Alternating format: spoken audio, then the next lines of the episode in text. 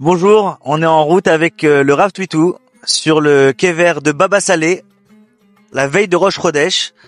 Et parce que demain soir, on organise une Iloula à Oel Moshe avec Bezrat Hashem, euh, la vente de bougies pour euh, nos soldats et Del et en même temps une bracha personnelle pour chacun. Est-ce que vous avez une histoire à nous raconter, Rav, sur Baba Salé Oula.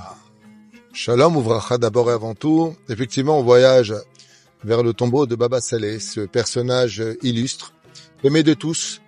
Je pense que Baba Saleh peut se confondre à travers toutes les tendances, qu'on soit Lubavitch, Breslev, qu'on soit Rav Kook ou Rav Yosef, Vijnitz ou Belz, tout le monde est attaché aux valeurs incommensurables de ce personnage euh, contemporain qui a vraiment marqué l'histoire et qui est empreint de miracles encore même pour cette guerre.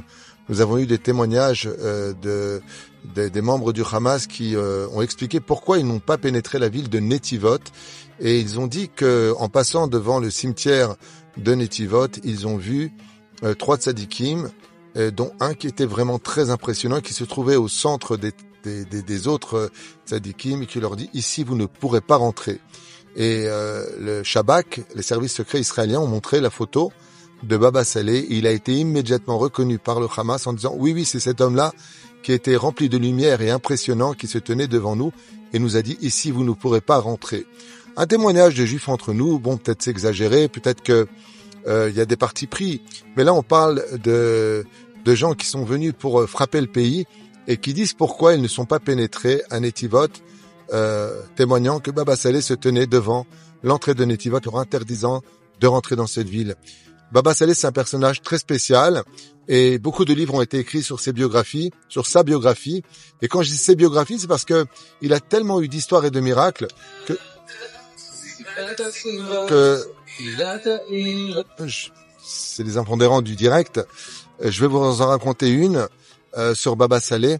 Quand il était jeune au Tafilalet, eh bien, son oncle, qui était aussi un grand Mekoubal, lui avait interdit d'ouvrir un livre d'études euh, très ésotérique, très puissant, et euh, qui ne s'adresse qu'à des gens extrêmement investis d'études de Torah et de Hirat. Et euh, il a laissé son livre et il est parti. Et Baba Saleh, bien entendu, a profité de son absence pour, y, pour étudier ce livre en l'espace de même pas deux heures. Et quand son oncle est revenu, il vient le voir avec le livre dans la main et lui dit, je t'avais demandé de ne pas ouvrir ce livre et je vois que tu l'as ouvert. Et Baba Saleh, étant un enfant encore plutôt adolescent, lui a dit, et vous êtes fâché? Il lui a dit non. Non, parce que j'ai demandé au livre si tu avais tout compris, et il m'a répondu que oui. Baba Saleh était digne d'étudier ce livre si puissant dans la Kabbale, et il m'a dit aussi le livre que tu avais tout compris. Alors c'est vrai que ça fait un peu abracadabra, mais ce qu'on peut en constater, c'est que Baba Saleh avait soif de Torah, qu'il avait soif d'apprendre, et que les objets eux-mêmes, comme les livres d'études, venait témoigner de la, de, la hauteur, de la grandeur, de la spiritualité de cet homme-là.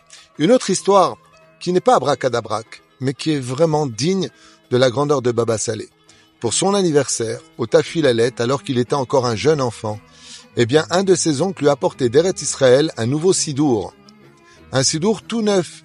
Et on avait rarement vu un enfant aussi heureux que Baba Saleh qui dansait avec ce sidour en disant, vous vous rendez pas compte, j'ai un super sidour, il est tout neuf, j'ai un super sidour. Et Baba Saleh a dansé plusieurs heures avec ce sidour, il a embrassé comme si qu'il venait de gagner le loto le plus impressionnant de l'histoire. Je trouve que ce genre d'histoire, malgré tous les miracles qu'on pourrait entendre et qui ont été effectués par ce personnage-là, c'est vraiment ça le message qu'il faut retenir. La d'un homme qui aimait la Torah du plus profond de lui, qui aimait son peuple, chaque juif du plus profond de lui, et qui avait beaucoup de respect pour tout celui qui respectait et honorait le nom d'Hachem. La simplicité d'un homme hors du commun, qui avait un amour et une kedusha comme peu de gens ont été capables d'atteindre. Beaucoup de gens étudient la Torah du soir au matin. Beaucoup de gens étudient la Torah avec beaucoup de ferveur. Mais la Gdusha de Baba Saleh a fait la différence. Merci beaucoup, Rav.